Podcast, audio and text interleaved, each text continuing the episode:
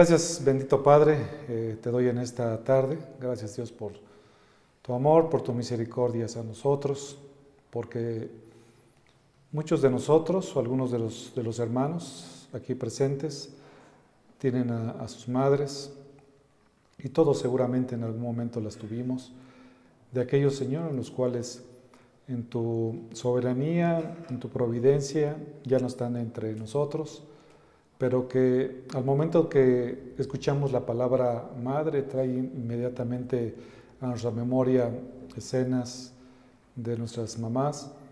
Y hoy, Señor, que veremos estas cinco virtudes, seguramente muchas de ellas los hemos visto. Te ruego, Señor, que tú ayudes a mis hermanas a que cada día ellas puedan glorificarte a ti con todo su corazón. En el nombre de Cristo Jesús. Amén. La familia pues es la base de la sociedad. Eh, fue creada por Dios para su mayor gloria, para gloria de Dios y para que el hombre también pueda disfrutar de Dios. Las madres, las mamás, son una bendición enorme para los hijos. Ser una madre que conoce a Dios, que le ama y ama su rol dentro del matrimonio, también es gratificante. Los hijos la alaban y la llaman bienaventurada, y para su esposo no hay nadie como ella.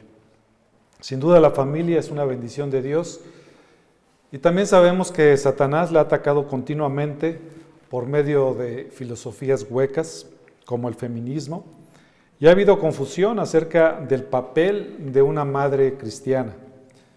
La mujer cuidadora de su hogar, quien ama a su marido y sus hijos, es un concepto que se ha desvirtuado debido al pecado. Hay mucha confusión. De repente las mamás no saben exactamente cómo conducirse. Las, feministas, por ejemplo, sostienen que estos principios, me refiero a los principios de la Biblia, solo eran aplicables en la antigüedad. Y por eso muchos lo consideran irrelevantes y por lo tanto como una opción o quizás ni siquiera como una opción en la obediencia o el cumplimiento de los principios que vienen en la Escritura. Lo peor de todo esto es que aún dentro de la iglesia algunas pudieran considerar la Escritura como anticuada y también opresiva. Sin embargo, vemos que en la palabra del Señor el, ser madre y atender a lo que son los principios es una bendición enorme. MacArthur, por ejemplo, le escribe acerca de la liberación femenina que la frase tiene un deje atractivo y democrático que en la superficie parece razonable y justificado. Por supuesto, atrae en especial a mujeres que se sienten no apreciadas, obstaculizadas, explotadas, atrapadas y convertidas en víctimas de los papeles y oportunidades tradicionales que existen para las mujeres. Debe entenderse que el pensamiento básico del feminismo no se origina en la sociedad moderna. Algunos pudieran pensar que esto es nuevo, que es de reciente creación, pero realmente no es así. Y no fueron creadas o producidas por las simples ambiciones egocéntricas de las mujeres contemporáneas que quieren ser libres para hacer cualquier cosa que quieran ser y hacer todo lo que quieran hacer. El feminismo radical no es un fenómeno exclusivo del siglo XX, del siglo XXI, ni el producto del movimiento igualitario occidental. El programa del activismo feminista es antiguo y en su raíz es satánico. Constituye una herejía originaria que forma parte de la estrategia de Satanás para menoscabar y destruir el plan de Dios para la humanidad. Empezó en el jardín del Edén con la tentación de Satanás y la rebelión de Eva, primero contra Dios y después también contra su esposo. Y cuando ella eligió seguir su propio camino independiente, condujo a la raza entera al pecado e hizo efectivo el primer complot de Satanás contra el matrimonio y la familia. Fin de la cita. Como ven, esta es una situación que no es de estos días, es algo que ya viene desde tiempo atrás. Y para entender, para dirimir realmente cuál es el papel de, la mujer, de la madre, hoy en nuestros, tiempos, Tenemos para eso la palabra profética más segura, que es la palabra del Señor, como dice el apóstol Pedro. Y vamos a poder extraer algunos principios, vamos a ver este, cinco virtudes que puede tener una mujer o que debe tener una madre que quiere honrar a Dios. Y por supuesto, aplicarlos en su diario vivir. Y es por eso que estaremos viendo estas virtudes de una madre que honra a Dios. La primera virtud de esta madre, por supuesto, tenemos que empezar por el inicio, es que es una mujer piadosa. Es la primera, la primera virtud.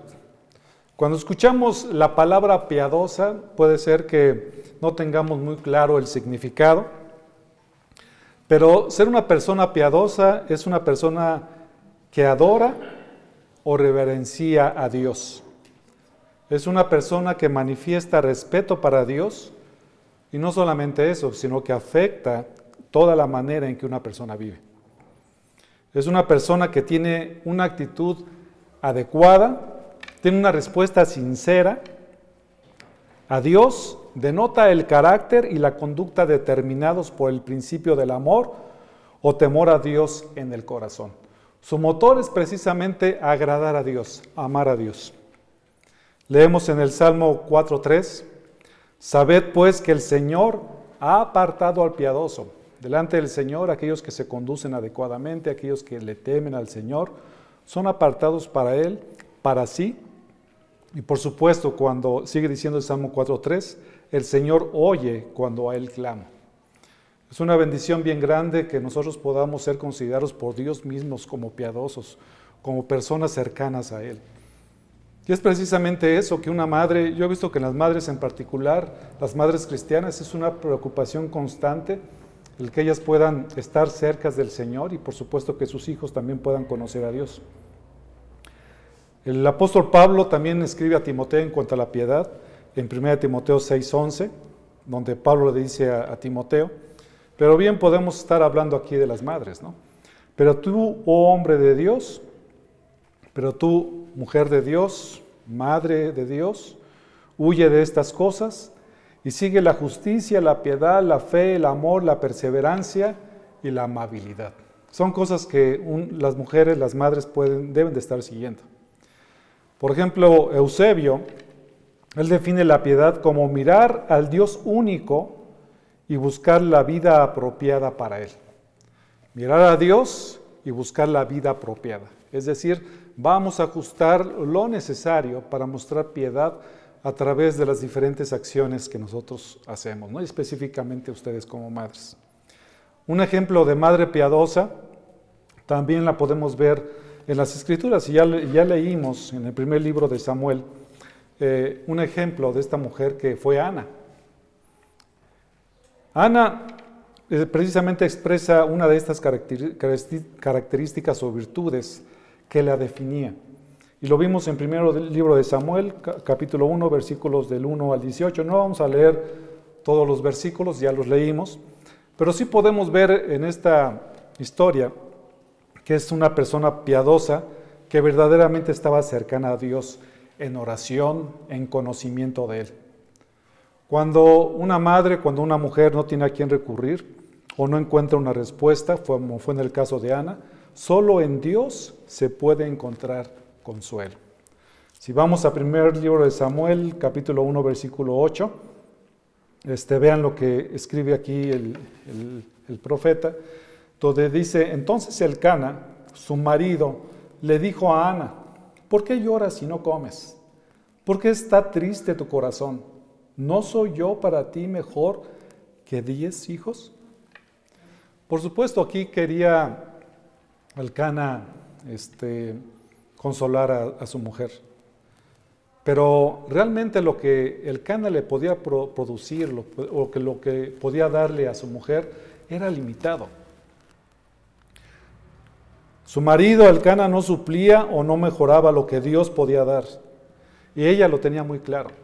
Hay momentos en la vida de las mujeres y de las madres, entre todas las cosas que tienen que hacer, donde probablemente ustedes se sientan solas. Y sabemos que aquí dentro de la iglesia hay muchas mujeres que por diferentes circunstancias están solas en el sentido del ser humano, pero sabemos que no están solas, sino que el Señor está con ustedes.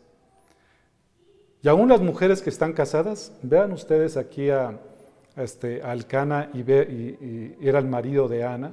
Sin embargo, Ana sabía perfectamente bien que sus necesidades más profundas de su corazón solamente son suplidas por Dios, por nadie más. Por más que nosotros podamos esforzarnos, traerles regalitos, este, adoctrinarlas en la enseñanza de la palabra del Señor, lo importante de todo esto es que solamente en Dios ustedes pueden encontrar, encontrar, y no solamente ustedes como mujeres, sino cualquier persona, puede encontrar la plenitud solamente en Dios. Entonces, cuando estés en aflicción, mi hermana, lo que tienes que hacer, tu madre, es acercarte a Dios y decirle, Señor, ¿a, quién más yo puedo recurrir sino solamente a ti? Primero de Samuel 1, leyendo nuevamente el versículo 9, vemos que Ana, por supuesto, estaba orando por ese bebé, estaba sumamente angustiada, afligida, afligida.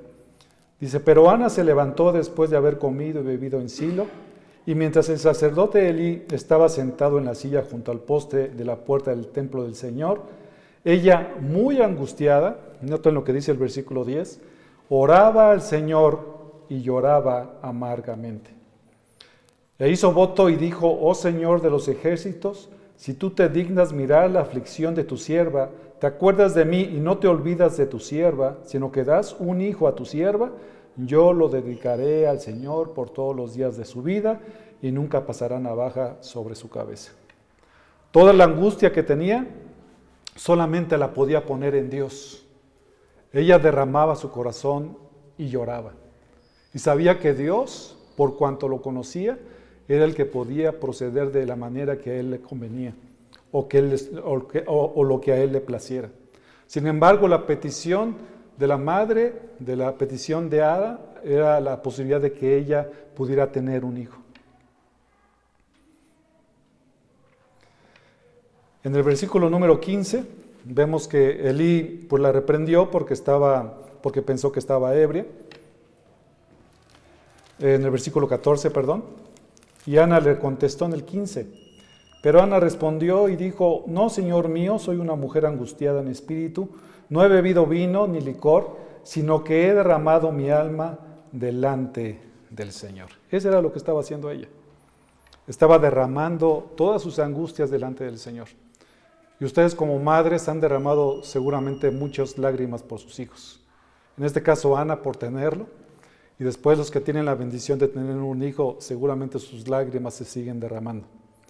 Y es lo que también el apóstol Pedro en 1 Pedro 5, 7 dice, echad toda vuestra ansiedad sobre Él, porque Él tiene cuidado de vosotros. Esto es hermoso, hermanas.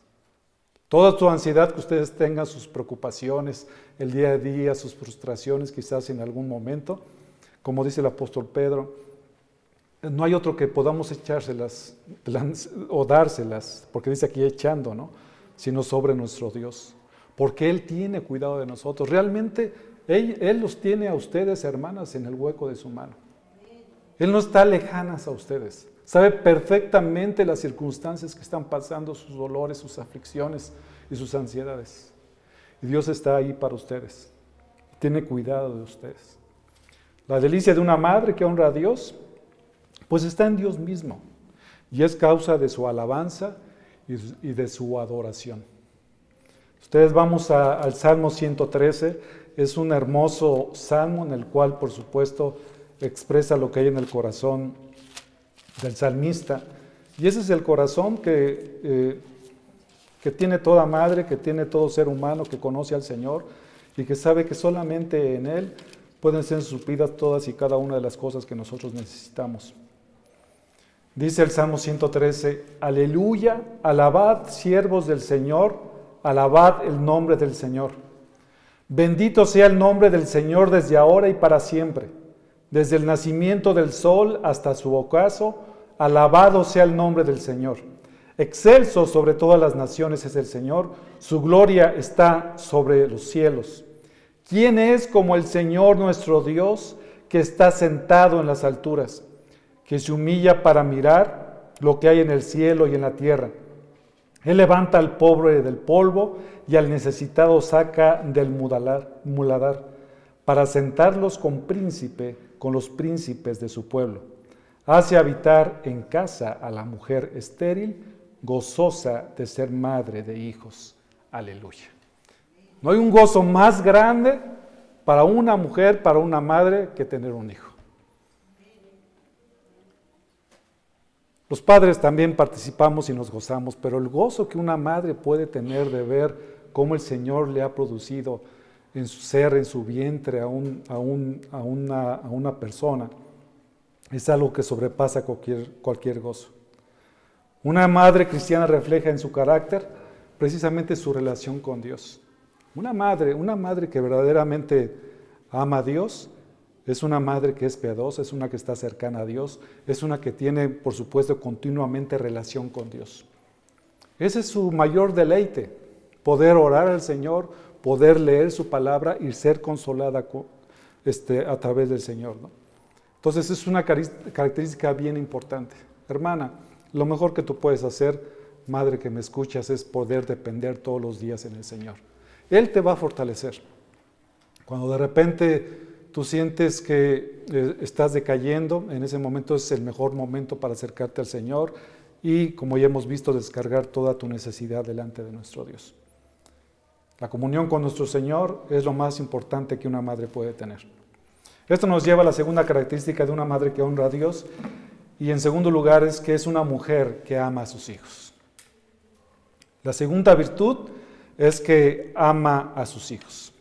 Tito 2, del 3 al 4, dice la palabra del Señor, Asimismo las ancianas deben ser reverentes en su conducta, no calumniadoras ni esclavas de mucho vino, que enseñen lo bueno que enseñen a las jóvenes a que amen a sus maridos. ¿Y qué más termina diciendo el versículo 4? A que amen a sus hijos. Entonces vean las instrucciones de lo que deben de estar haciendo las ancianas, es decir, las mujeres con mayor experiencia, y estar enseñando a las más jóvenes. Porque parte de las principales características que las mujeres grandes pueden hacer con las jóvenes es a decirles, tienen que amar a sus maridos y también a sus hijos, aparte de todo lo demás. Son diferentes características, pero por cuanto estamos hablando de las virtudes de las madres, es que tienen que amar a sus hijos. Y como les había dicho, cuando un hijo nace, es una gran alegría para sus padres. Para la mujer, el dolor durante el parto, que debe de ser muy fuerte, de acuerdo a lo que dice Génesis, se convierte en gozo y en alegría. Eso mismo se, lo podemos ver en el Evangelio de según San Juan, capítulo 16, versículo 21. Cuando la mujer está para dar a luz, tiene aflicción, porque ha llegado su hora, porque sabe que en ese momento es, una, es un momento, me imagino, de este, que no saben qué, qué es lo que va a pasar. Lo que sí saben es que van a sentir mucho dolor, ¿no? Mucho dolor, que es parte de lo que dice el libro de Génesis. Dice, pero cuando da a luz al niño, ya no se acuerda de la angustia, por la alegría de que un niño un niño haya nacido en el mundo. Esa alegría, por supuesto, cubre cualquier dolor. Y hay dos momentos de inmensa alegría para una madre cristiana. Primero, cuando nace su hijo físicamente, mediante el parto, y segundo, cuando su hijo nace espiritualmente, mediante la regeneración. Es lo que toda madre cristiana desea y anhela. Que ese segundo nuevo nacimiento pueda venir a, eh, su hijo porque en ese momento se completa totalmente el gozo que una madre cristiana puede tener. Déjenme decirle, jóvenes que están aquí, que no, han, que no han creído en el Señor Jesucristo, que sus madres continuamente están orando por ustedes. Porque no hay mayor gozo que un hijo pueda reconocer y creer en Cristo Jesús. ¿Saben por qué? Porque ha hecho las paces con Dios. Su vida a pesar de que va a haber pruebas y dificultades, también va a haber regocijo en el Señor y en medio de las pruebas nos podemos gozar. Y sabemos que eternamente podamos estar delante de la presencia de nuestro Dios. Entonces, es importante que, que las madres amen a sus hijos y evidentemente el amor de una, de una madre está ahí. De una madre cristiana siempre está ahí presente porque sus hijos puedan conocer al Señor Jesucristo. Y esa alegría que tienen cuando nacen los niños físicamente, es la misma alegría, yo diría que es inclusive mayor cuando ellos puedan hacer espiritualmente. Pero, ¿qué significa que las madres amen a sus hijos? A sus hijos? ¿Acaso significa llenarlos de regalos, de consentimientos a, más no poder? ¿A darles lo que quieren? Eh, probablemente no es así la cosa. Sin duda, manifestar el amor de esta forma realmente es limitado. Pero también, mis hermanos, este, ustedes como madres, mis hermanas, tienen que manifestar el amor. Fíjense, esta palabra de amor no es el amor ágape, sino es un amor fraternal. Y ustedes como madres, este, se les da el amor de forma, no digo natural, pero sin más que a nosotros los hombres quizás. Y sus hijos, sus hijos necesitan precisamente que les amemos. Sus hijos necesitan que ustedes les manifiesten el amor a sus hijos, ¿no? Que las madres puedan abrazar a sus hijos, decirle cuánto les aman, que se preocupen realmente por ellos, que están ahí para ellos. Entonces, de repente pudiera ser que entre tanto trabajo que hay de las mujeres y de las madres, este, se enfoquen en situaciones diferentes que de repente olvidamos en perspectiva que ahí están nuestros hijos. Entonces, el que puedan ustedes abrazar a sus hijos y decirles cuánto les aman y lo que los anhelan, eso también es muy importante para ellos. Y por supuesto también en viceversa, ¿eh? que los hijos se puedan acercar y decirle, oís mamá, no sabes cuánto te amo, no sabes cuánto te agradezco por lo que tú haces por mí. Y ya se acerca el 10 de mayo, cuando es un muy buen pretexto. Pero bueno, que no sea el 10 de mayo un pretexto, ¿verdad, mamás? Que nuestros hijos puedan expresar, que nosotros como, hijos podamos expresar continuamente el amor a nuestros hijos. Y viceversa. No sé si estoy diciendo lo mismo, pero ustedes me entienden, mis hermanos. Es una bendición tenerlas como madres. A los que ya no tenemos a nuestras madres, los extrañamos. Mi madre en particular, ella murió ya hace algunos años, eh, le doy tantas gracias a Dios porque mi madre conoció al Señor. Era una, hermana y, madre asombrosa, una de las mejores amigas de mi esposa, y se les extraña. Y a veces yo me pregunto, bueno, ¿qué, ¿qué, haría yo si mi mamá estuviera viva ahora? Y quizás una de las cosas de las que me gustaría hacer, que ya no puedo, es abrazarla y decirle cuánto la amo, más continuamente. Ella sabía que la amaba pero quizás no se lo manifestaba tanto como ella quería que, lo hiciéramos. ¿Hay aquí alguna mamá que no le gusta que sus hijos les digan que la aman y que la abracen y que la valoran todo lo que hacen? Todas las mamás anhelan y desean eso. regresando a esta parte de Tito, Tito le estaba diciendo que ellos deberían de amar, las mujeres más jóvenes deberían de amar a sus a sus, maridos y a sus hijos. Entonces, Pablo está escribiendo en, este contexto a los cretenses, y en esta cultura las labores de la casa y sus deberes como esposa contaban poco. Por esta razón, Pablo les instruía que las ancianas deberían enseñar a las mujeres y madres jóvenes a amar a sus esposos y a sus hijos. ¿Cómo una madre ama a su hijo? De la misma manera que una esposa ama a su esposo, de forma abnegada y también sacrificial. Así también deben amar a sus hijos, ya sean propios o adoptados. Yo sé que aquí en la iglesia, no que yo sepa, no hay hijos adoptados, pero si tú tienes un hijo adoptado, por supuesto, es exactamente el mismo amor que debes de darle a esta, a esta persona, a este hijo. Una forma de amarlos es guiándolos primeramente a que conozcan a Cristo como su Salvador.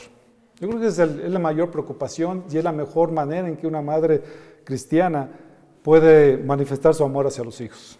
Es guiarlos en el temor del Señor y abarca todos los aspectos de los hijos, todo el aspecto espiritual, moral y físico. Un comentarista, que creo que es francés, y no, quiero, no me quiero aventurar a pronunciarlo mal, él dice, y hace una reflexión interesante. Parece poco necesario que las mujeres cristianas sean entrenadas en el amor a sus propios hijos, pero de nuevo la exhortación puede señalar alguna debilidad especial del carácter cretense. Incluso en nuestra época moderna se dan casos de, mujeres cristianas que carecen de verdadero afecto maternal, pues las mujeres que anteponen sus carreras al bienestar de sus propios hijos están mostrando un síntoma significativo de esta debilidad. Realmente una de las mayores prioridades de una madre es precisamente ver por sus hijos. Ver por sus hijos inclusive debe de anteponerse a su propia realización. En la compañía donde yo trabajo hay muchas mujeres y todas las mujeres que están trabajando ahí, la mayoría son casadas. Y puedo ver a través, hace aproximadamente dos años quizás, hubo alguna plática en donde las mujeres en un, en un, en un foro en el cual se estaban discutiendo algunas cosas con respecto al, trabajo de la mujer y al feminismo. Algunas de ellas manifestaban realmente un pesar en su corazón.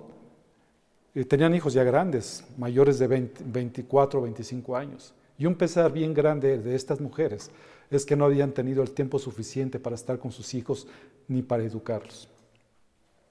Entonces, algo muy importante dentro de una madre cristiana es precisamente que sepan esta situación, porque el que estén trabajando evidentemente implica una responsabilidad mayor, pero no les quita la responsabilidad de estar con sus hijos y de amarlos.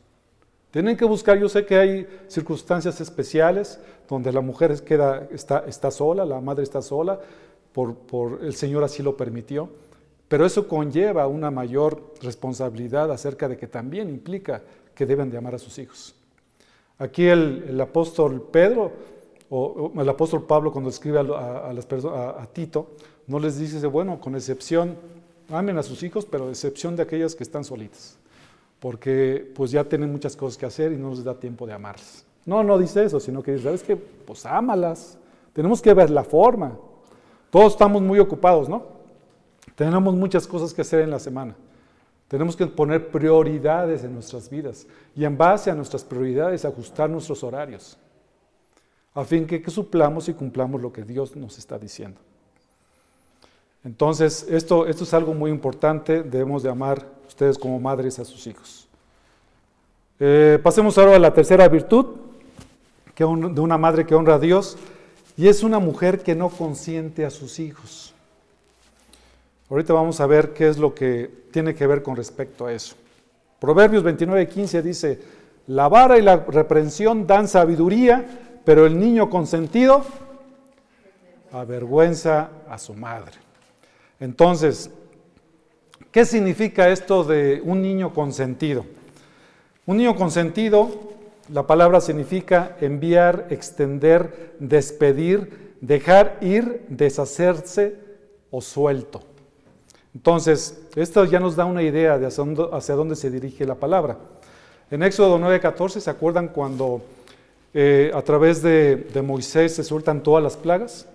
O sea, hicieron que todas las plagas hicieran todo esto, se soltaron totalmente para que hicieran esa devastación. Entre otros significados especiales de este verbo, se encuentra la connotación de permitir que una acción prosiga libremente o sin control. Ahí está el hijo consentido. El hijo consentido, un niño consentido, tiene la característica de que es incontrolable, no tiene límites, hace lo que quiere en el momento que lo desea y tiene que ser como ellos quieren. ¿Conocen a alguno de estos niños? ¿Se les hace como que medio normal? Entonces un niño consentido, si nosotros no le ponemos límites, si dejemos que libremente hagan lo que quieran, en lugar de amarlos, los estamos causando un problema bien grande. Un problema bien grande, porque después cuando ya son más grandes, ¿cómo los quieres controlar? Yo he visto a niños chiquitos que nada más los veo y digo, ay, qué barbaridad. ¿Y qué pasará con este niño cuando cumpla 12 a 13 años? ¿Cómo lo vas a controlar si desde chiquito no le pones límites?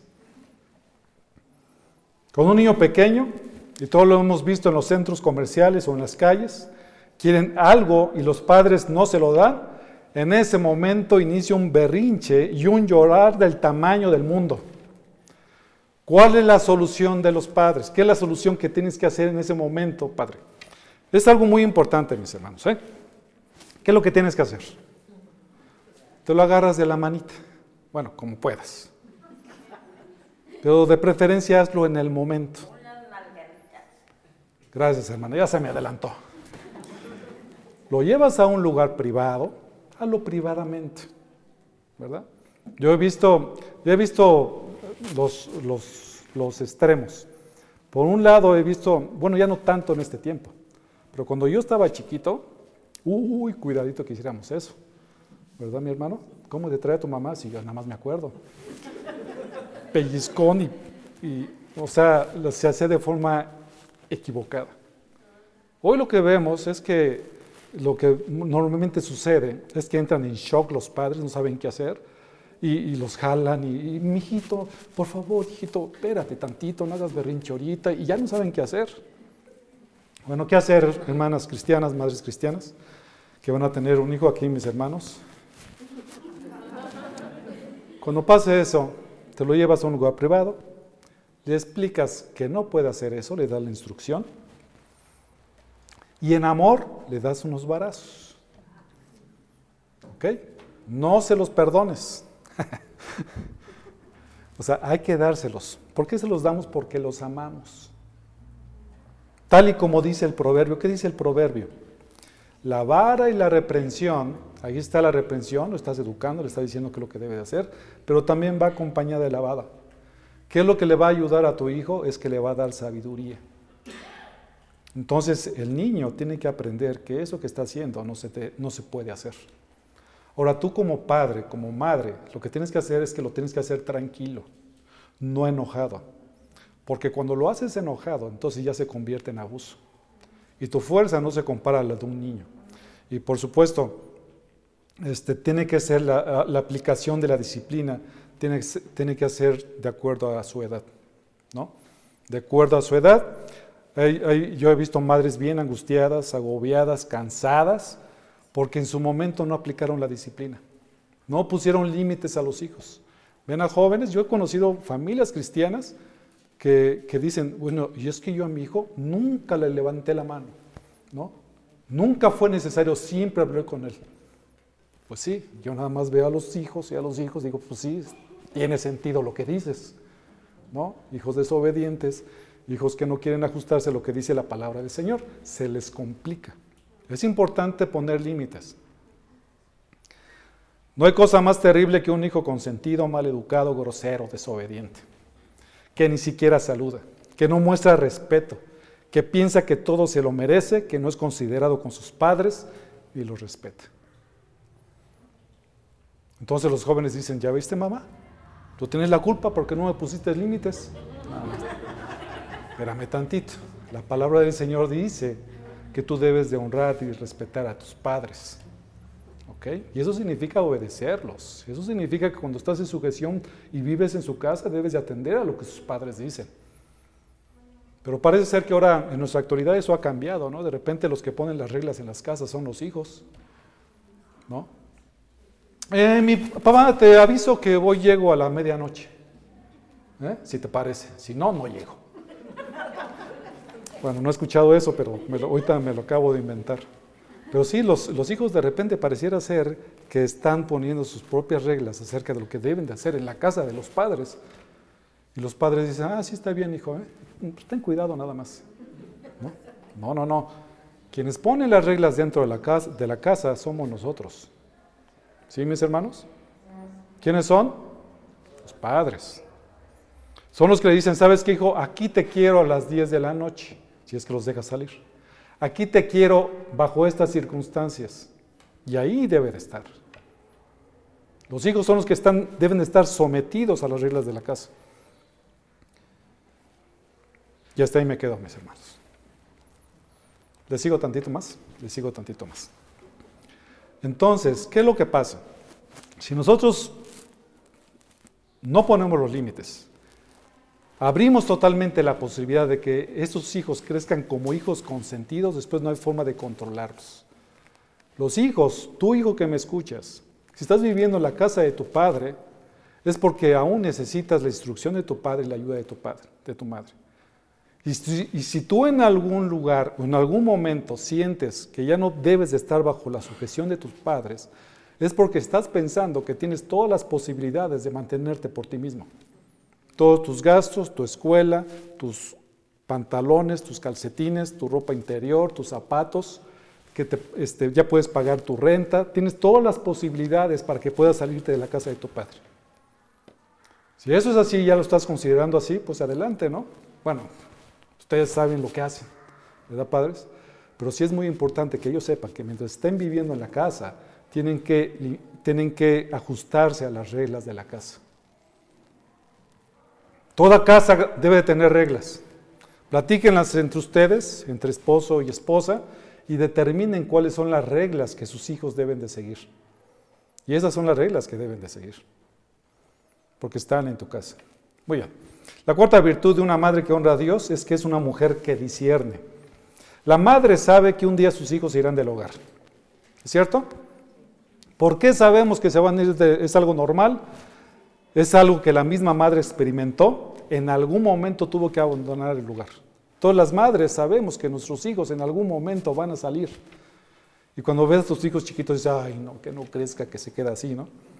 Pero fíjense lo que dice Efesios 5:31. Por esto el hombre dejará a su padre y a su madre y se unirá a su mujer y los dos serán una sola carne. Dice el principio del versículo, el hombre dejará a su padre y a su madre. Sabe que sus hijos se irán, porque los ha estado criando para que ellos mismos forjen su vida con su esposo, con su esposa.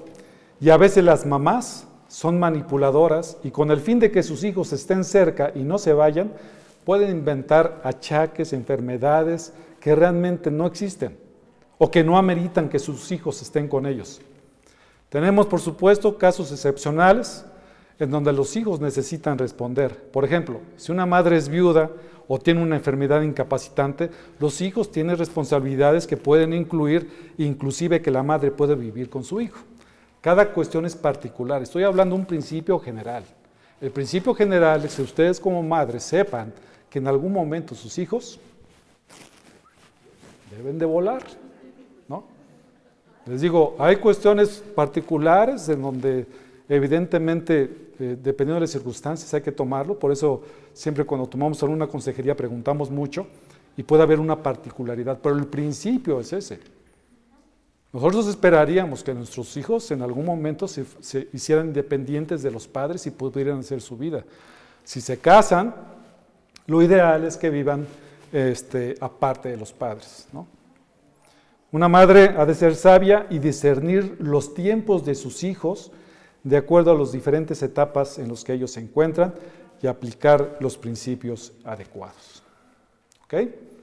Entonces, mamás, si tú estás bien, tienes a tu esposo, tienes a tu esposo ahí, tienes a tus hijos, y, por más, y, hacen, y haces diferentes circunstancias de las cuales tú deseas que tus hijos permanezcan lo más cercano a ti, ten cuidado, porque quizás lo que estás haciendo es que a tus hijos los estás limitando.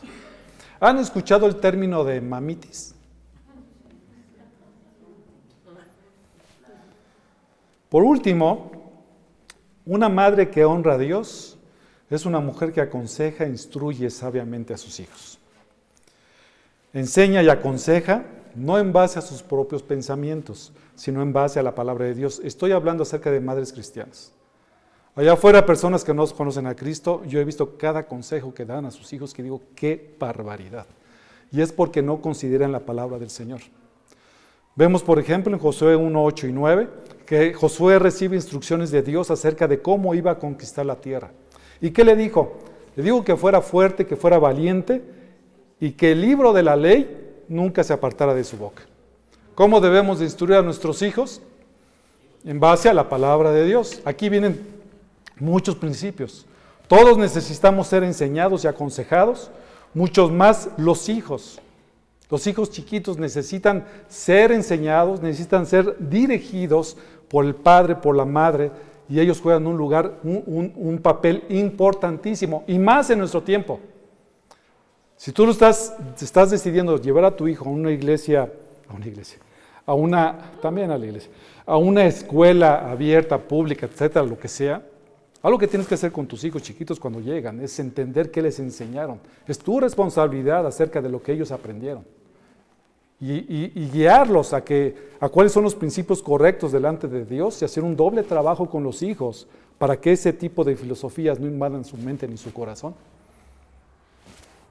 Entonces, el padre, es, los padres, la madre y la madre juegan un papel importantísimo. Y, la Biblia habla acerca de la importancia de las madres. Realmente las mujeres en la Biblia, mis hermanos, en mis hermanas, si lo vemos, tienen un papel súper importante dentro de la iglesia. Eso del machismo, eso de las circunstancias que ven de repente con los musulmanes y cómo tratan a las mujeres, es totalmente fuera de la Biblia. La Biblia enseña cómo cuidar, cómo amar, cómo entregarnos sacrificialmente a las mujeres, realmente ponerles en un papel de diseño en el cual Dios las ha puesto. Y son muy importantes para las familias. El peso que ustedes tienen dentro de la familia es bien grande, hermanas. Aprovechenlo. La influencia que tienen en sus hijos es tremenda tremenda. Esos consejos que ustedes dan pueden servir para bien o para mal, dependiendo del propósito. Las madres son una gran influencia para la familia, para los hijos.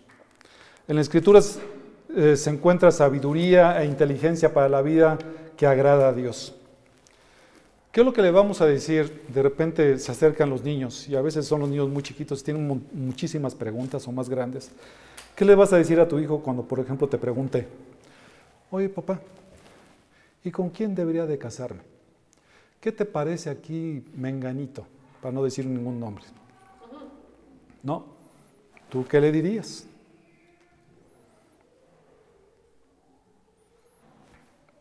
A veces muchos se van por las apariencias o por su posición económica o si es un buen muchacho, ¿no? De repente ella es cristiana o viceversa y el susodicho no es cristiano, pero es buena onda. Es un buen muchacho. Y, sí, de hecho, inclusive hay muchachos que no son cristianos que se comportan mucho mejor que muchos que son cristianos, esa es la verdad. Pero eso no significa que tú puedas buscar una relación con esa persona. La primera convicción que deberíamos de crear en nuestros hijos es que se casen con alguien de la fe. Estamos hablando de madres cristianas, estamos hablando de hijos cristianos, que han creído en Cristo Jesús.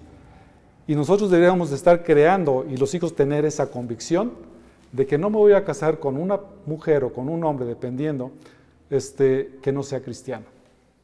Esa es lo mejor y la mayor convicción que tú puedes tener en tu convicción, joven. Matrimonio no es como en las películas, mis hermanos. Es cierto, hay muchas bendiciones en Cristo Jesús, pero los matrimonios, por supuesto, venimos a unirnos dos pecadores con, con culturas diferentes y que el Señor va a ir moldando, moldeando. Y toda nuestra vida es una, es, un, es una vida de estar continuamente fomentando el amor y, lo que es construyendo el pacto que se hizo en el matrimonio. Y es por eso es muy importante con quién te vas a casar. La convicción, esa debe de ser inquebrantable. Es una convicción que tú como joven, te recomiendo, tú como joven cristiano, pongas realmente en tu corazón y digas, yo no me voy a casar ya terminado delante del Señor con nadie que no sea un verdadero cristiano. No uno que diga que es. ¿Ok? Porque hay muchos que, ven a las hermanitas que están bonitas y ¿qué hay que hacer para que seamos novios? ¿Quieres que sea cristiano? Voy a la iglesia. Eh, ¿Quieres que vaya a la reunión de oración? Voy a la reunión de oración. De veras, los jóvenes, los hombres, voy a hablar acerca de los hombres ahorita, este, son capaces de hacer cualquier cosa con tal de que tú caigas. Un joven que no es cristiano, mis hermanas, no está buscando en ustedes nada menos que no sea algo sexual inicialmente. Normalmente un joven que no sea cristiano, eso es lo que está buscando. Entonces tengan mucho cuidado, y más en nuestros tiempos. Y más en esos tiempos que ya, por ejemplo, encontrar a una mujercita, una joven que sea virgen, ya hasta es noticia, ¿no? Oye, sí, ¿y, tú cuántos novios has tenido? Y la, hermanita cristiana que se está guardando dice, no, pues hasta ahorita ninguno. ¿Cómo que ninguno? ¿Y no te has acostado con nadie? No, no me ha acostado. Ay, qué fresa eres, ¿no? ¿Por qué? Porque hay niñas, hay jovencitas de 13, 14 años que ya tienen sus primeras relaciones sexuales. Y eso es terrible, eso es terrible, eso es fornicación delante del Señor. Jovencita, guárdate, atiende a los principios que hay en la Biblia, en eso hay bendición. Y la Biblia habla muy claramente acerca de eso, ¿no? Que no, no, no te unas en yugo desigual. Eh, otra pregunta es, bueno, ¿qué amistades debería de buscar? ¿Qué características principales debería de tener? ¿Qué fama tienen los amigos? Debemos de entender con quiénes están juntando nuestros, nuestros hijos. cómo se llaman, en dónde viven, cómo hablan, cómo se comportan. ¿no? Hay un dicho que es muy conocido por cada uno de nosotros que dice, dime con quién andas, mándeme, y te diré quién eres. Y eso es muy cierto, eso es muy cierto. Si andan con impíos, borrachos, drogadictos, ladrones, adúlteros, promiscuos, pornográficos, no es extraño que anden con los mismos pasos tus hijos. ¿Sí? Ahí las malas amistades siempre corrompen las buenas costumbres. Dice 1 Corintios 15, 33. Si tus hijos andan en conductas inadecuadas, es nuestra responsabilidad estorbarles. ¿Sabes que tu hijo anda mal? Independientemente si sea cristiano o no sea cristiano. ¿Ok? Porque van a decir, es que mi hermano, es que mi hijo no es cristiano, pues lo voy a dejar que haga lo que quiera. No, no, no, no. Estar en tu casa tiene que seguir sus reglas. Evidentemente nadie sale cristiano, nadie nace cristiano, y tus hijos en algún momento este, van a ser impíos. Pero tú debes de formar, tú como padre, tú como padre, poner esos límites para que ayudes a tus hijos. Fíjense lo que les estoy diciendo, para que ayudes a tus hijos. Tus hijos, los, los niños, los jovencitos, no alcanzan a ver más de aquí. No alcanzan a verlos. Aunque los hijos ahorita me digan, ay, ¿a poco sí? O que se enojen, no, ¿qué le pasa este señor? Está, o sea, yo sí entiendo perfectamente bien lo que estoy haciendo. No, los hijos no alcanzan a ver más allá, ¿eh? se los aseguro. ¿Por qué se los aseguro? Porque ya lo viví. Yo a los 18 años, ¿qué creen que pensaba, mis hermanos? Yo ni cristiano era. Que yo me las podía de todas, todas. Y a mí mis padres, ¿qué me van a decir? Son unos anticuados, unos fresas, ¿no? Y mis padres no conocían acerca de la palabra del Señor. Entonces, por cuanto nosotros tenemos la palabra del Señor y queremos ayudar a nuestros hijos, tenemos que estar bien claros nosotros en los principios. Una madre que honra a Dios está atenta a la vida de sus hijos. Por eso es que los años de formación es bien importante la presencia del padre y de la madre. No de la abuela, ni de los guarderías, ni de tíos o de tías. Nuestros hijos son nuestra responsabilidad delegada por Dios. Delegada por Dios. ¿Ok? Pero noten. A veces nos podemos preguntar, eh, sí, no hay duda acerca de eso, ¿no? Nuestra responsabilidad, la responsabilidad con respecto a nuestros hijos, ¿de quién es? De los padres. No es de los abuelos, no es de los tíos, no es de las guarderías. A veces nos podemos preguntar, y, yo realmente en el, en el trabajo en el cual yo me desenvuelvo, este, de repente me pregunto, bueno, ¿por qué ¿para qué una mujer y un hombre casados quieren tener un hijo? Muchos hacen planes en cómo deshacerse de ellos. Bueno, sé que la frase, puse aquí, sé que la frase es dura, pero bueno, sé que la frase puede causar risa, O es dura, pero pareciera que es así. Para muchos niños, sus primeros pasos las dan en las guarderías o con los familiares porque el padre y la madre están demasiado ocupados en sus trabajos. O si no, para que se entretengan los hijos, ahorita ya tenemos nuevas herramientas tecnológicas, ¿qué les damos a los chiquitos? Es impresionante cómo manejan los iPads los niños chiquitos.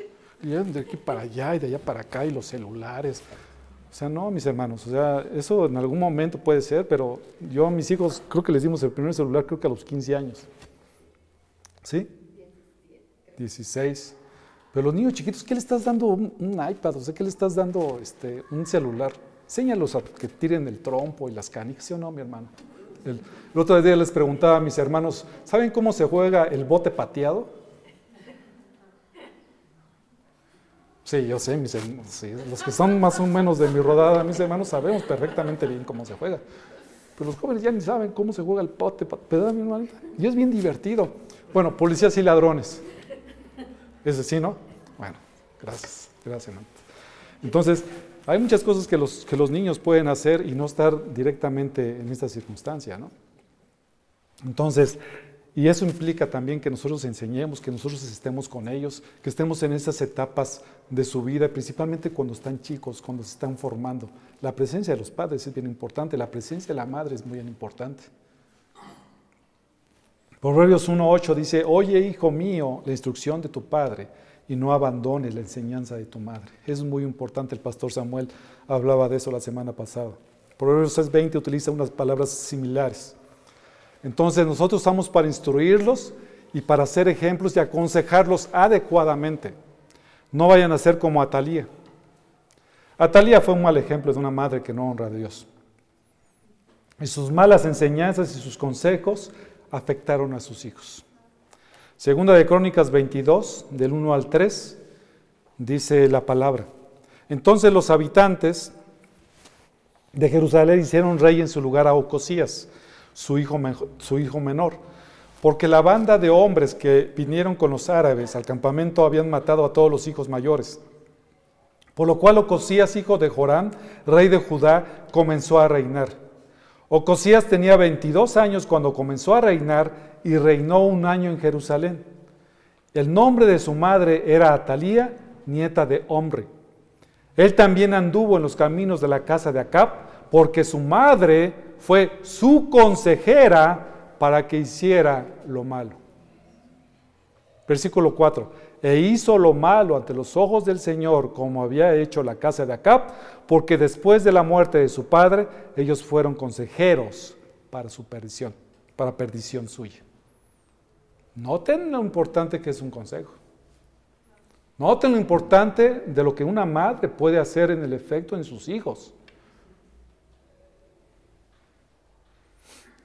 ¿Cuáles eran las cosas y los consejos que les daban los, este, en este caso a Acab, que se, remonta a Jeroboam? ¿Se acuerdan de Jeroboam?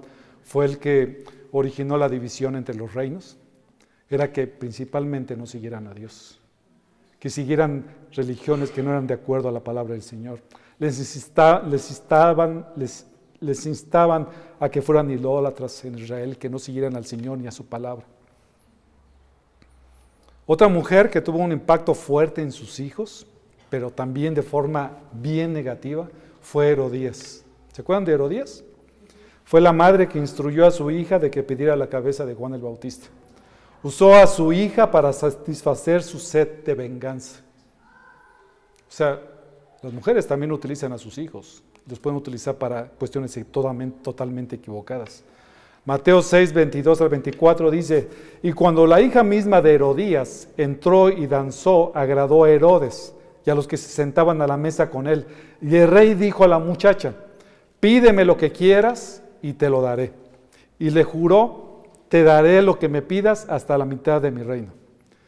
¿Qué fue lo que hizo la muchacha? En ese momento dijo, no, yo quiero que tú me des la cabeza de Juan el Bautista.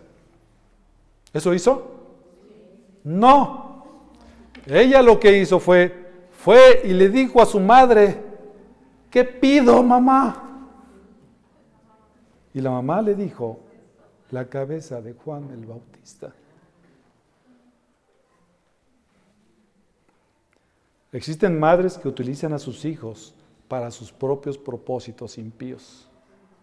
Los usan para mentir, robar y hasta para asesinar como acabamos de ver con Herodías.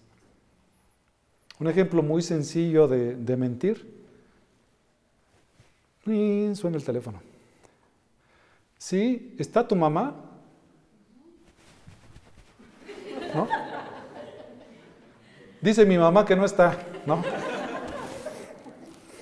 Y a veces eso hacen las mamás, ¿no? No, no, no, estoy No, no, eso es orillar a que tus hijos participe de una mentira, ¿no? Porque ahí está, si debes de contestar. Por el contrario, mis hermanas, una madre que busca agradar a Dios le dará la mejor enseñanza y consejos para su vida. ¿Y dónde puede encontrar esos consejos? En la palabra de Dios. Debemos de cuidar con quién andan, de quién cuidarse. Eso lo pueden encontrar en Proverbios 22, 24. Entre tanto, vayan a Proverbios 24, 21. Vamos todos a Proverbios 24, 21.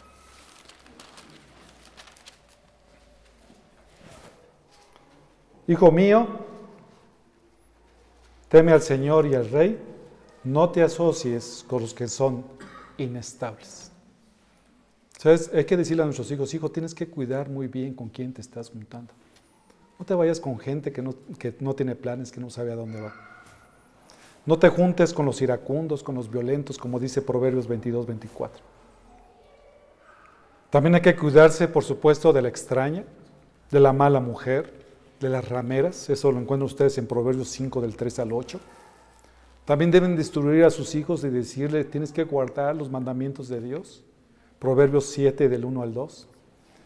Que siempre la palabra del Señor sea algo que traigan ellos en su mente y en su corazón y que la guarden y que estén dispuestos sus corazones a obedecerle.